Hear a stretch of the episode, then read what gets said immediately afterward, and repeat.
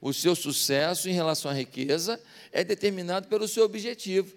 Como assim, pastor? Ah, tem gente que tem um objetivo. Qual é o objetivo de muita gente? Prover a família. Então ele ganha dinheiro para prover a família. E ele quer prover a família disso, prover daquilo, prover disso, prover daquilo e preparar um caminho melhor para a família. Isso é legal demais, né? É muito bom. Mas não é tudo. Que quando você começa a olhar só para a sua família, para aquelas pessoas que têm uma relação direta com você, pode ser que você também se torne uma pessoa extremamente egoísta, que só divide com o seu núcleo genético. Algumas pessoas têm como objetivo ganhar tanto dinheiro quanto possível. Perigo. Ganhar dinheiro, nada de errado. Mas tanto quanto possível, faz algumas pessoas, às vezes, negociarem valores. Todo mundo quer ganhar dinheiro, o tanto que for possível, pode negociar o descanso, pode negociar o tempo para a família, pode negociar o tempo para as coisas de Deus. Então, é muito perigoso. Alguns têm como alvo poupar tanto quanto possível. Em relação à riqueza, o alvo deles é poupar. Muito legal porque todo mundo precisa poupar. Todo mundo precisa aprender a poupar. Tem gente que se ganhar mil reais, fica duro. Se ganhar dois mil, fica duro. Se ganhar três mil, dureba. Ganhou cinco mil, duro ao cubo. É assim. Ele, quanto ganhar, quanto vai gastar. É muito complicado isso. Nós precisamos entender que poupar é legal. Agora, o problema é que às vezes a gente começa a poupar e vira um personagem de uma novela antiga, o seu nonô. Quem viu o seu nonô? Parabéns, você que tem 50, glórias a Deus, Deus te abençoe. Que o seu reumatismo seja curado hoje. Que o seu marca-passo continue funcionando. Seu nonô Correia. Era uma novela de um homem eu era pequeno nessa novela. Não, me contaram, nem vi. Ele era um camarada que acumulava, e ele tinha um quarto secreto na casa dele, cheio de riqueza, mas ele vivia que nem um miserável. É aquele cara que vivia na miséria, tendo muita riqueza dentro de casa. Meus amados irmãos, a gente tem que tomar cuidado com essa questão de poupar dinheiro, porque a gente pode negligenciar algumas coisas que são importantes, que a gente gaste dinheiro. Mas tem gente que, em relação ao dinheiro, tem um objetivo. Qual é o objetivo? Gastar bem o dinheiro. Gastar bem o dinheiro. E ele fala: se eu estou gastando bem o dinheiro, se eu estou gastando com coisa boa o dinheiro, é suficiente. Não, nem tudo que é bom, nem tudo que é agradável, a gente deve gastar o dinheiro. Nem tudo que te dá uma sensação maravilhosa deve ser para você um, um, um alvo. Nós precisamos separar as coisas. Nem sempre gastar bem o dinheiro significa administrar bem o dinheiro. Tem que haver um equilíbrio. Pastor, esses objetivos são bons, mas eles têm defeitos. Então, qual deve ser o nosso princípio em relação ao dinheiro? o nosso princípio em relação ao dinheiro, que vai ajudar a gente a vencer tudo isso que a gente falou até agora, de ter generosidade, de não colocar o nosso coração no dinheiro, mas continuar com o coração em Deus. Para a gente entender isso, eu queria apresentar para você a história de um personagem da Bíblia. Qual o nome dele? Davi. Quem foi Davi? Davi era filho de um homem pobre, um homem simples, mas que chegou a ser rei de Israel e se tornou o homem mais rico do mundo. Ele era o rei mais poderoso do mundo. E chegou uma hora que Davi estava com os palácios construídos, ele estava com as suas carruagens, ele estava com exércitos fortes, e ele estava também sem guerras, numa fase de paz. E ele chegou lá num dos seus palácios, e ele foi lá na varanda, e ele ficou olhando, e ele falou: Eu sou rico, hein? Ele falou: Pensa num cara rico, eu. Ele falou: Rapaz, eu não sei nem quanto que eu tenho. Não dá para contar. E enquanto ele estava na varanda lá do, do palácio dele, que ele está pensando nessa grandeza, ele falou: Foi Deus que deu tudo isso. Ele falou: Eu era um pastorzinho lá do meu pai, cheio de, de, de pelo de bicho na cabeça, aquele fedor de ovelha na, no corpo, um suor danado, não tinha desodorante, um sumvaco catinguento. Eu era um menino pobre. Deus vai lá, me separa, me faz rei. Ele começou a pensar na vida dele falou assim: quando eu venci o gigante Golias, um gigante de três metros de altura, foi a mão de Deus. Ele começou a pensar assim: naquelas batalhas que eu fui contra exércitos fortes, quem me deu a vitória foi a mão de Deus. Quando um urso, um leão tentaram comer o rebanho do meu pai e eu enfrentei um animal selvagem e eu matei um urso, matei um leão, quem me protegeu de eu não morrer, que eu fui, eu me arrisquei demais, foi a mão de Deus. Ele viu que era a mão de Deus. E quando ele estava lá analisando a riqueza e o quanto a mão de Deus foi favorável na vida dele, Davi olhou e viu o tabernáculo. A casa de Deus era uma tenda. A arca da aliança, um objeto com anjos de ouro na parte de cima e dentro alguns objetos que lembravam a história de Deus com o povo. A arca da aliança estava numa tenda, era um tabernáculo. E Davi falou: Eu moro no palácio e Deus numa tenda. Eu vou fazer uma casa à altura do meu Deus. E Davi tomou uma decisão, já que tudo vinha da mão de Deus, ele decidiu que ia fazer uma casa maravilhosa. Ele acabou separando toda a grana para fazer o famoso Templo de Salomão. Deixa eu te falar, uma das sete maravilhas do mundo antigo. Sabe quanto ele botou nessa brincadeira? Os estudiosos fizeram o cálculo de quanto que ele botou de ouro, de prata, fizeram o cálculo a dinheiro de hoje. Sabe quanto que dava? É, meus irmãos, talvez algum de vocês aqui tenha esse dinheiro. 14 bilhões de dólares. Você que tem, irmão, abençoa a gente. 14 bilhões de dólares. Foi esse o dinheiro que Davi separou para levantar um templo ao Senhor. Quando o povo viu aquilo, o povo falou assim: Nós vamos contribuir também, não é só você sozinho, não. Nós queremos contribuir.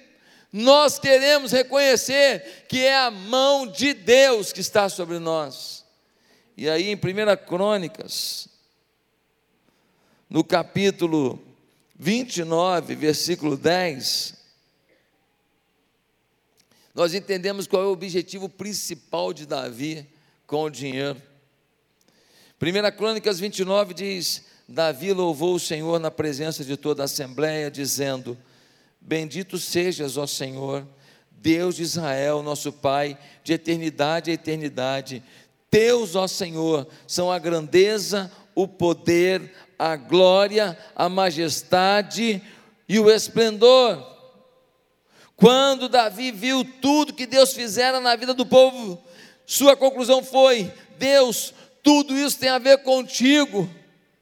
E o meu objetivo com a riqueza é de alguma maneira mostrar que eu reconheço que tudo que nós vivemos, todos os milagres, todas as conquistas, tem a ver contigo. E no versículo 11 de 1 Crônicas 29, Davi vai dizer: Pois tudo que há nos céus e na terra é teu.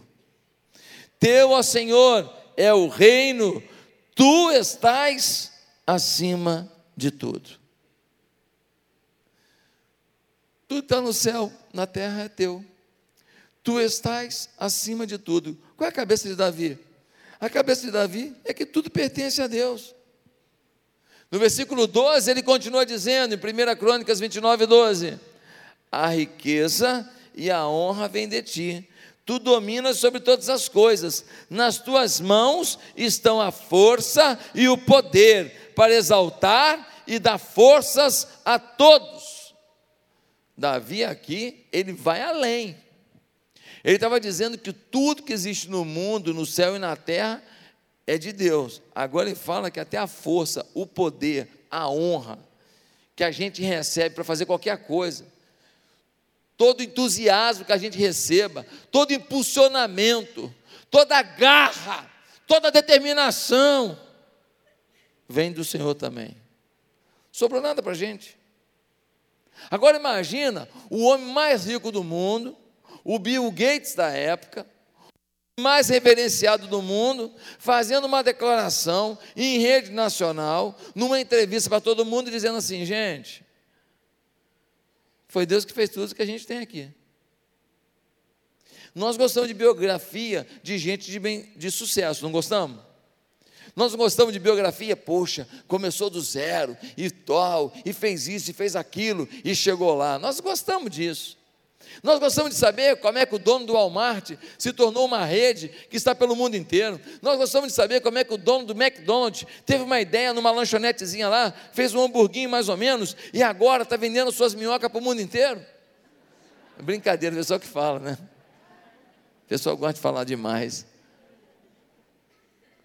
Nós, estou brincando, gente? Não estou falando, não vai me processar, McDonald's, não. Ô, gente, nós gostamos de saber como é que o camarada pegou uma empresa falida, uma companhia de tecnologia e transformou essa empresa falida numa empresa de pujança, de liderança de mercado, lá no Vale do Silício, na Califórnia. Nós gostamos de saber como é que o menino pobre entrou num banco, desses bancos grandes aqui do Brasil, entrou lá como contínuo, foi subindo, foi subindo, e hoje ele é diretor-geral, ele é presidente de operações desse banco. Nós gostamos dessas histórias. E a história de Davi é uma biografia que a gente compraria. Só que ele fala: não vale a pena é melhor você perguntar para Deus como isso aconteceu. Davi está dizendo: quem fez foi Deus, é tudo por conta dele. E aí no versículo 13, Davi vai dizer, 1 Crônicas 29, 13 e 14: Agora, nosso Deus, damos-te graças e louvamos o teu glorioso nome, mas quem sou eu? E quem é o meu povo, para que pudéssemos contribuir tão generosamente como fizemos. Tudo vem de ti e nós apenas te damos, te demos o que vem das tuas mãos. Davi falou: Senhor, eu não ofertei 14 bilhões. Na verdade, veio tudo da tua mão, só devolvi o que já era teu. Que visão! Será que nós conseguimos ter essa visão? A maioria dos homens bem-sucedidos vai ter dificuldade de ter essa visão. A maioria das pessoas ganha um dinheirinho e acha que fez grande coisa. Acha que conquistou, que fez, que empreendeu. E realmente fez, realmente empreendeu. Mas se não for a mão de Deus, é isso que Davi está dizendo. Você pode ser um baita empreendedor, dá tudo errado. Você já viu gente que é empreendedora, que é águia e dá tudo errado? Você conhece alguém já montou um monte de negócio, o cara que é ativo, trabalhador, determinado, ele vai, de repente, ele faz de repente, puf. De iniciativa ele é fera, de acabativa, meu Deus. Tem gente que fica num zigue-zague assim ó, na vida, sobe, desce, sobe, desce. E a gente mais competente. E tem gente que é meio tranquilinho e tal. E o avião decola. E ó, e vai embora. Como explicar? Deus. Deus. A maioria dos ricos diriam: o que eu conquistei me pertence. Eu fiz por onde? Como resumir a mentalidade de Davi? A mentalidade de Davi em relação ao dinheiro é: eu tenho que honrar a Deus com o meu dinheiro. A cabeça de Davi é: o dinheiro é dele, se ele botou na minha mão, é para eu honrá-lo. O dinheiro é um milagre dele na minha vida. Se ele me permitiu tê-lo, eu vou honrá-lo.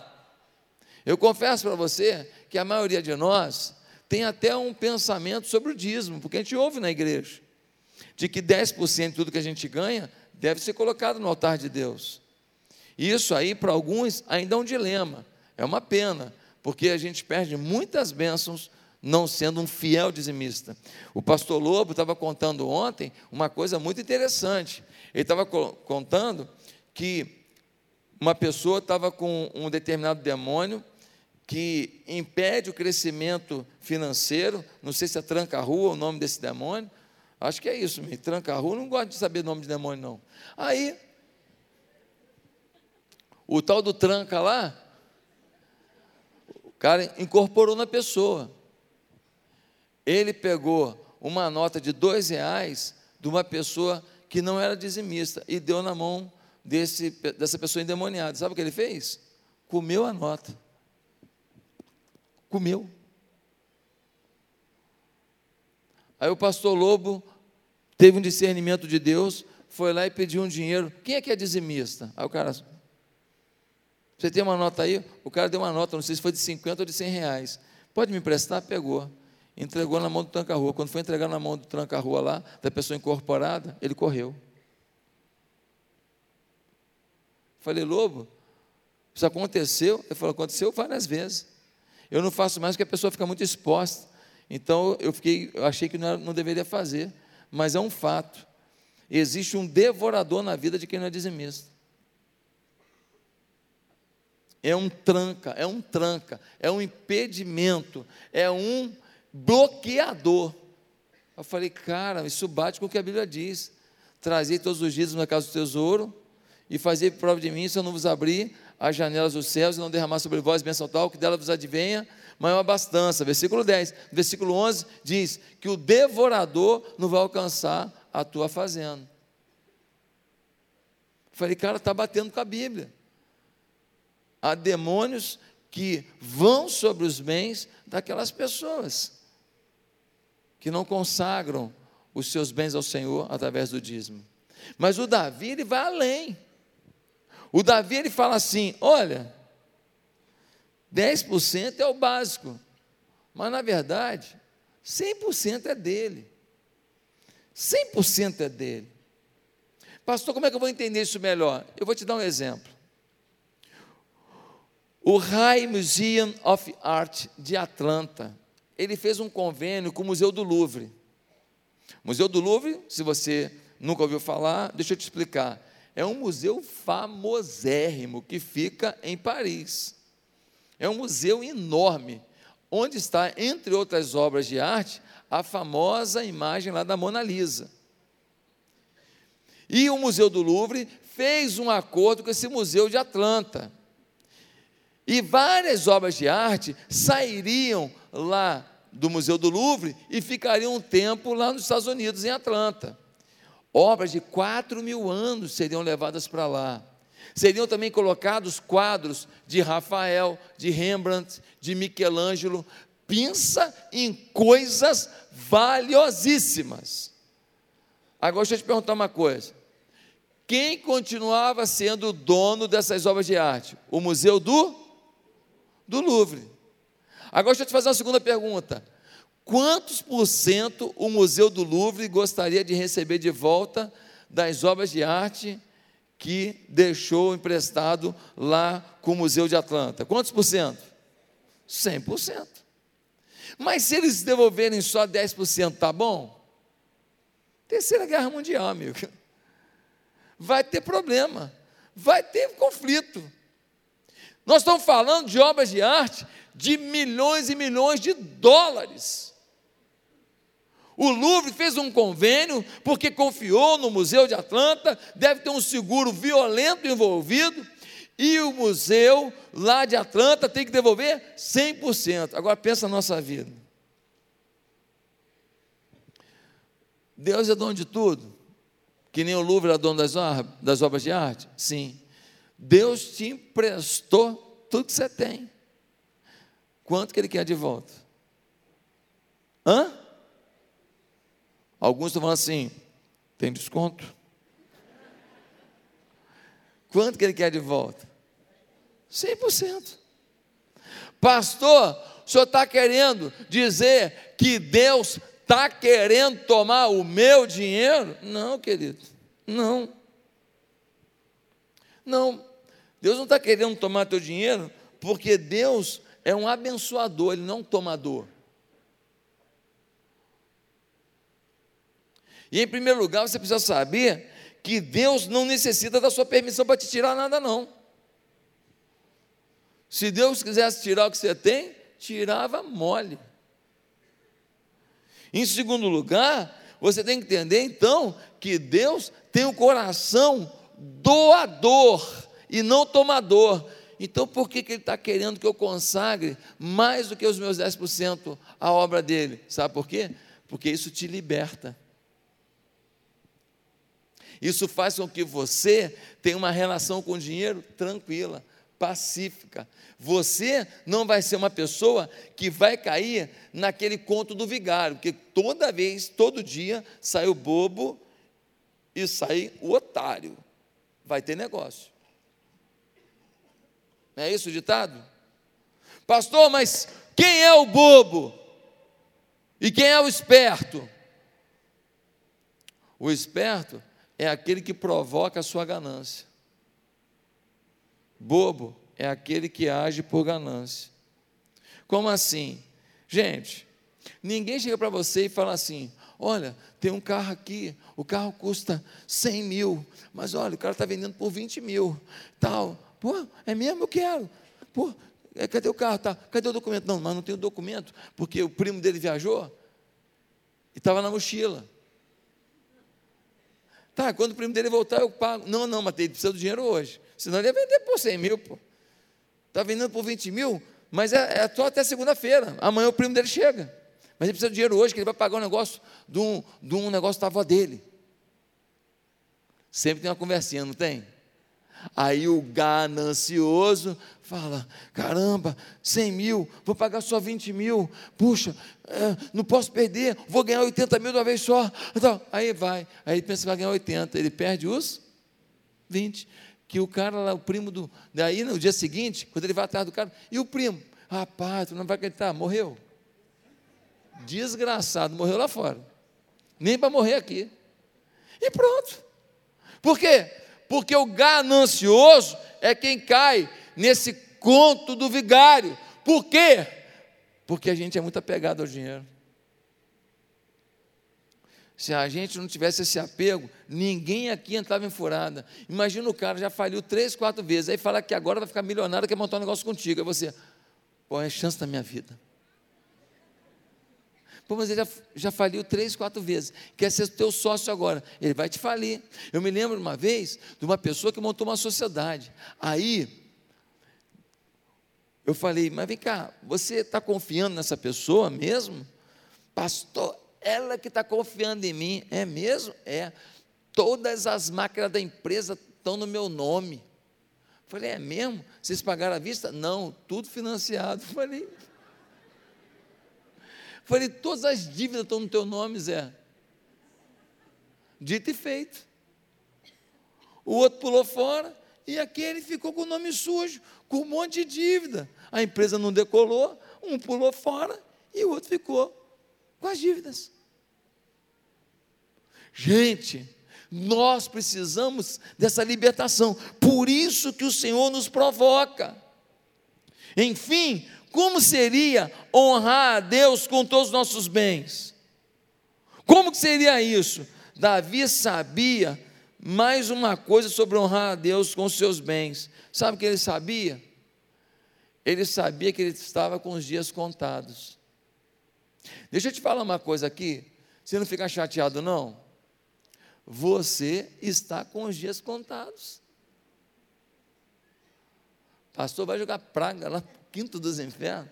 Não, que não estou jogando praga, não, mas não é um fato. Davi sabia que ele só tinha um tempo para agradar a Deus. Davi começou a trazer para o seu relacionamento com o dinheiro a visão da eternidade. Sabe por que a gente é tão apegado ao hoje com o dinheiro? é porque a gente acha que todo dinheiro que a gente ganha, a gente só vai lucrar e usar nessa vida. E aí a gente esquece do conselho de Paulo a Timóteo, lá em 1 Timóteo, capítulo 6, versículo 17. Olha o conselho do Paulo. Ordene aos que são ricos no presente mundo que não sejam arrogantes, nem ponham sua esperança na incerteza da riqueza, mas em Deus, que em tudo nos provê ricamente para a nossa satisfação. Eu vou repetir a primeira parte. Ordene aos que são ricos no presente mundo. Gente, Paulo está falando, avisa os ricos no presente mundo. Por que no presente mundo? Porque Paulo está lembrando que existe um outro mundo. Paulo está lembrando que essa vida aqui é temporária e que um dia nós que buscamos a Deus vamos viver com Ele a eternidade. Por isso que Paulo dizia: para mim morrer é lucro, partir estar com Cristo é muito melhor. Por isso que João disse em 1 João 5, versículo 13: Estas coisas vos escrevi para que tenhais a vida eterna, não é para que tenham talvez a vida eterna, para que tenhais, já tem não tenho dúvida, a vida eterna está com vocês. Davi tinha a mesma compreensão de Paulo. O que eu tenho hoje, eu preciso ter generosidade, eu preciso usar da melhor maneira, primeiro, para eu não me viciar com o dinheiro, segundo, para eu semear para a eternidade, porque o que eu faço hoje aqui com esse dinheiro é uma forma de eu dizer para Deus como eu quero viver a eternidade.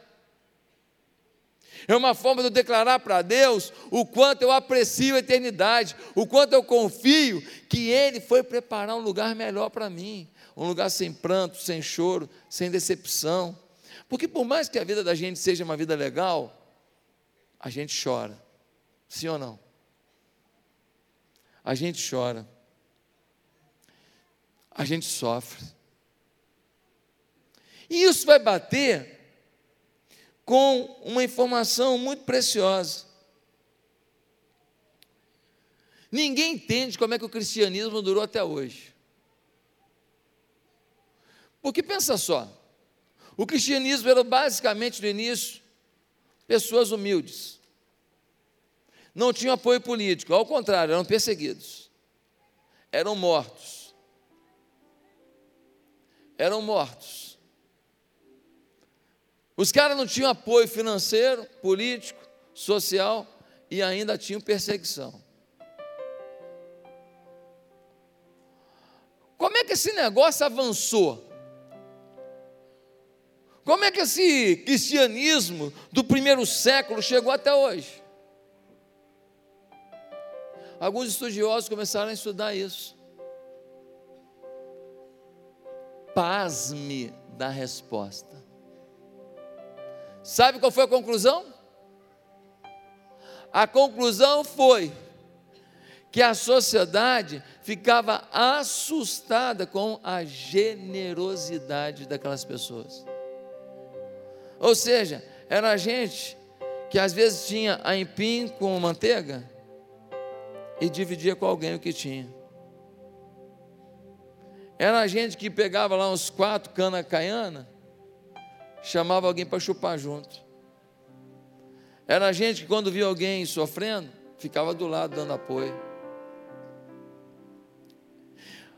Os estudiosos concluíram que o que fez o cristianismo chegar até hoje foi a generosidade.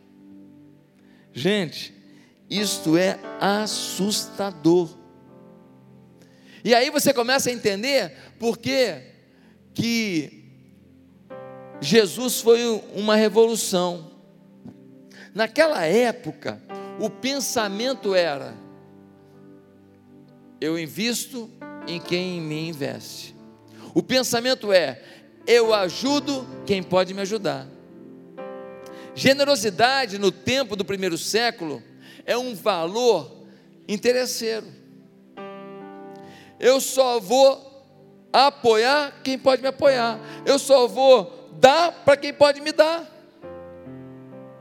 Vem Jesus e fala: Ei, eu tenho um novo conceito. Qual o conceito? a gente dá para o máximo de gente que a gente puder e a gente não espera nada em troca. A gente simplesmente quer abençoar. Isso foi uma revolução, e aquele povo encarnou isso. E aí vem Jesus e conta uma história do samaritano, que era um povo misturado do judeu com um povo invasor.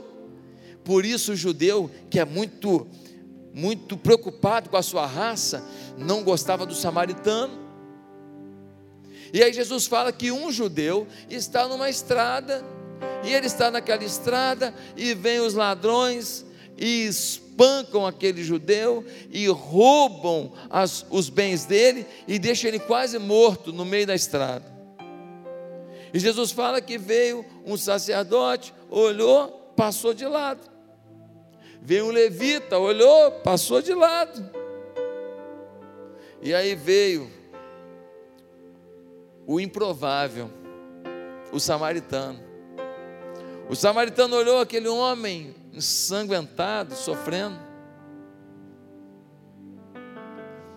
E ele para, começa a cuidar dele, limpa as suas feridas, bota ele em cima do cavalo, leva até a cidade, coloca lá numa hospedaria, cuida dele, dá alimento para ele, e depois ele vira para o dono daquela hospedaria e diz: Olha, eu, eu tenho alguns negócios, eu preciso viajar.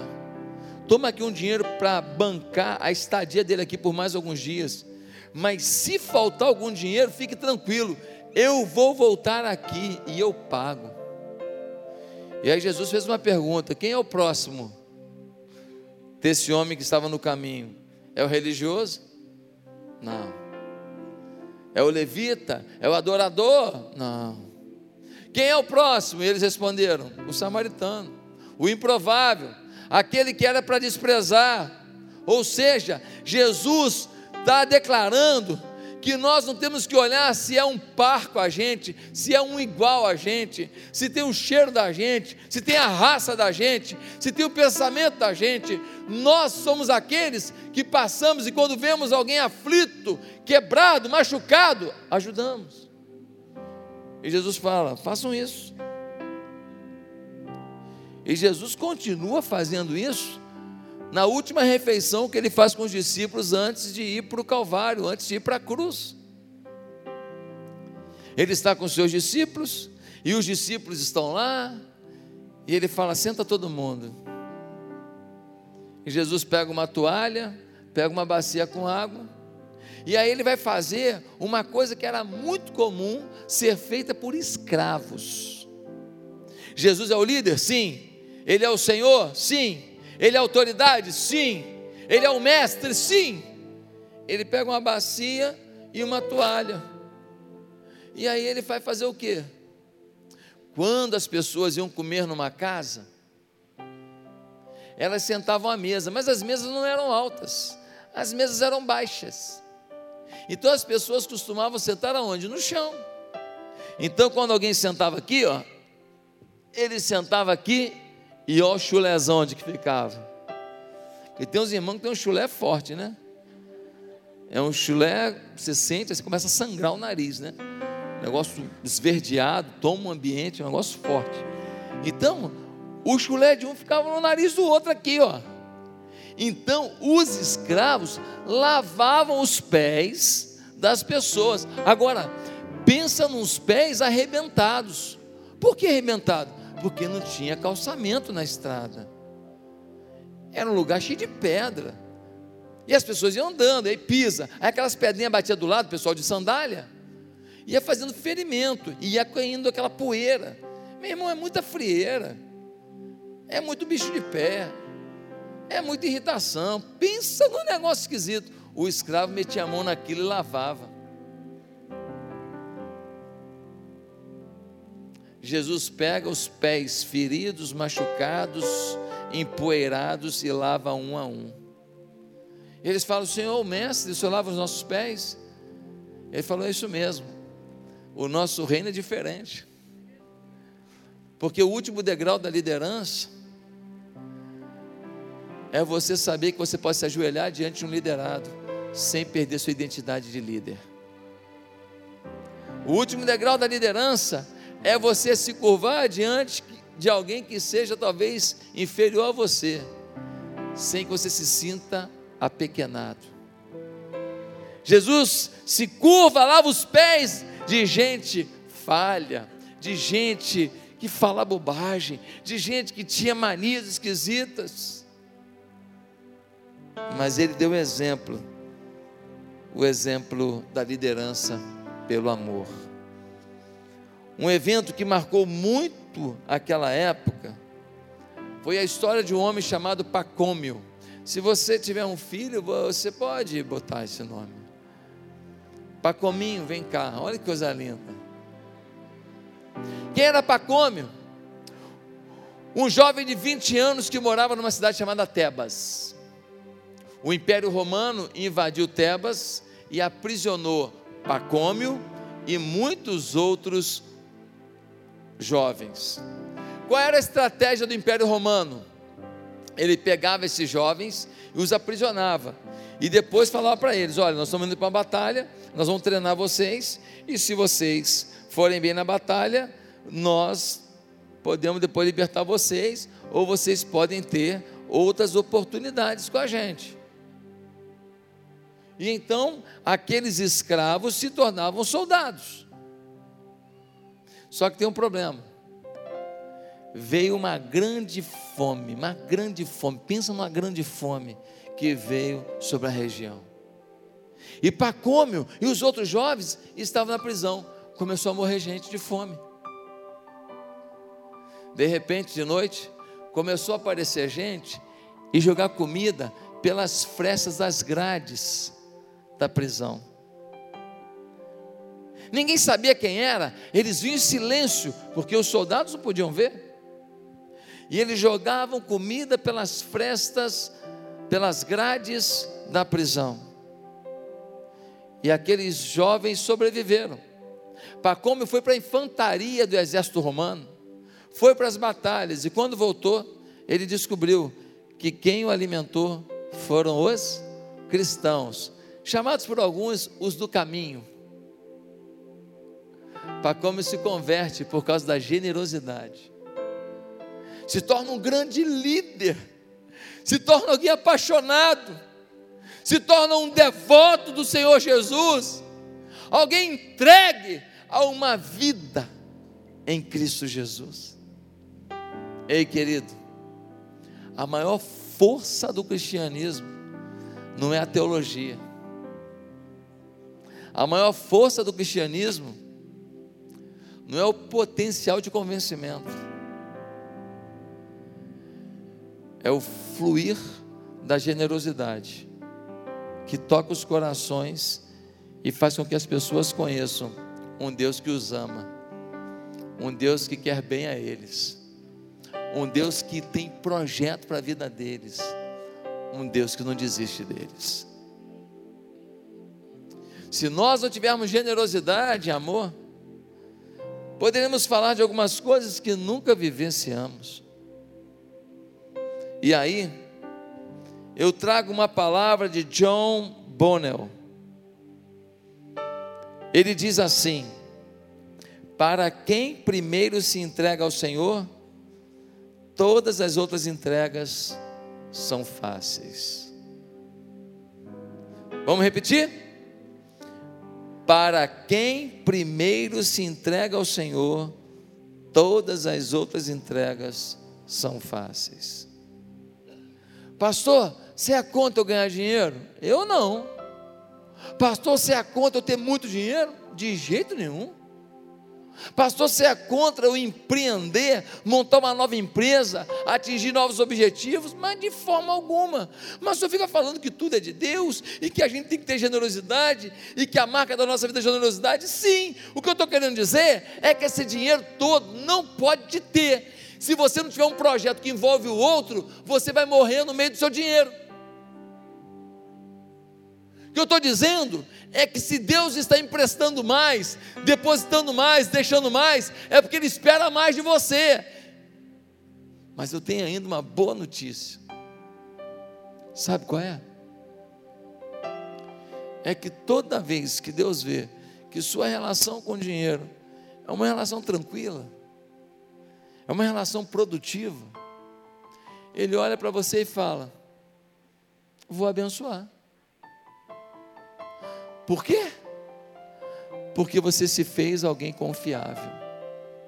Muita gente, quando ganha dinheiro, gente que era boa, se estraga. Tem gente que, se nunca ganhar dinheiro, a gente nunca vai saber a maldade que estava lá guardadinha num canto do coração. A gente nunca vai saber a vaidade, o orgulho, as neuras que estão guardadas no coração. Mas tem gente que quanto mais dinheiro ganha, mais bondade exala. Por isso, se você falar para mim que você tem uns 14 milhões de bilhões de dólares, eu estou feliz da vida contigo. Mas se você me falar que você não tem um projeto de Deus com esse dinheiro, eu vou falar que você está fora de um texto básico da Escritura Sagrada. É quando Jesus pergunta assim: de que adianta o homem ganhar o mundo inteiro e perder a sua alma? Dinheiro é muito bom, desde que você seja melhor que o seu dinheiro. Vou repetir. Anota aí, pastora Nádia. Dinheiro é muito bom, desde que você seja melhor que o seu dinheiro.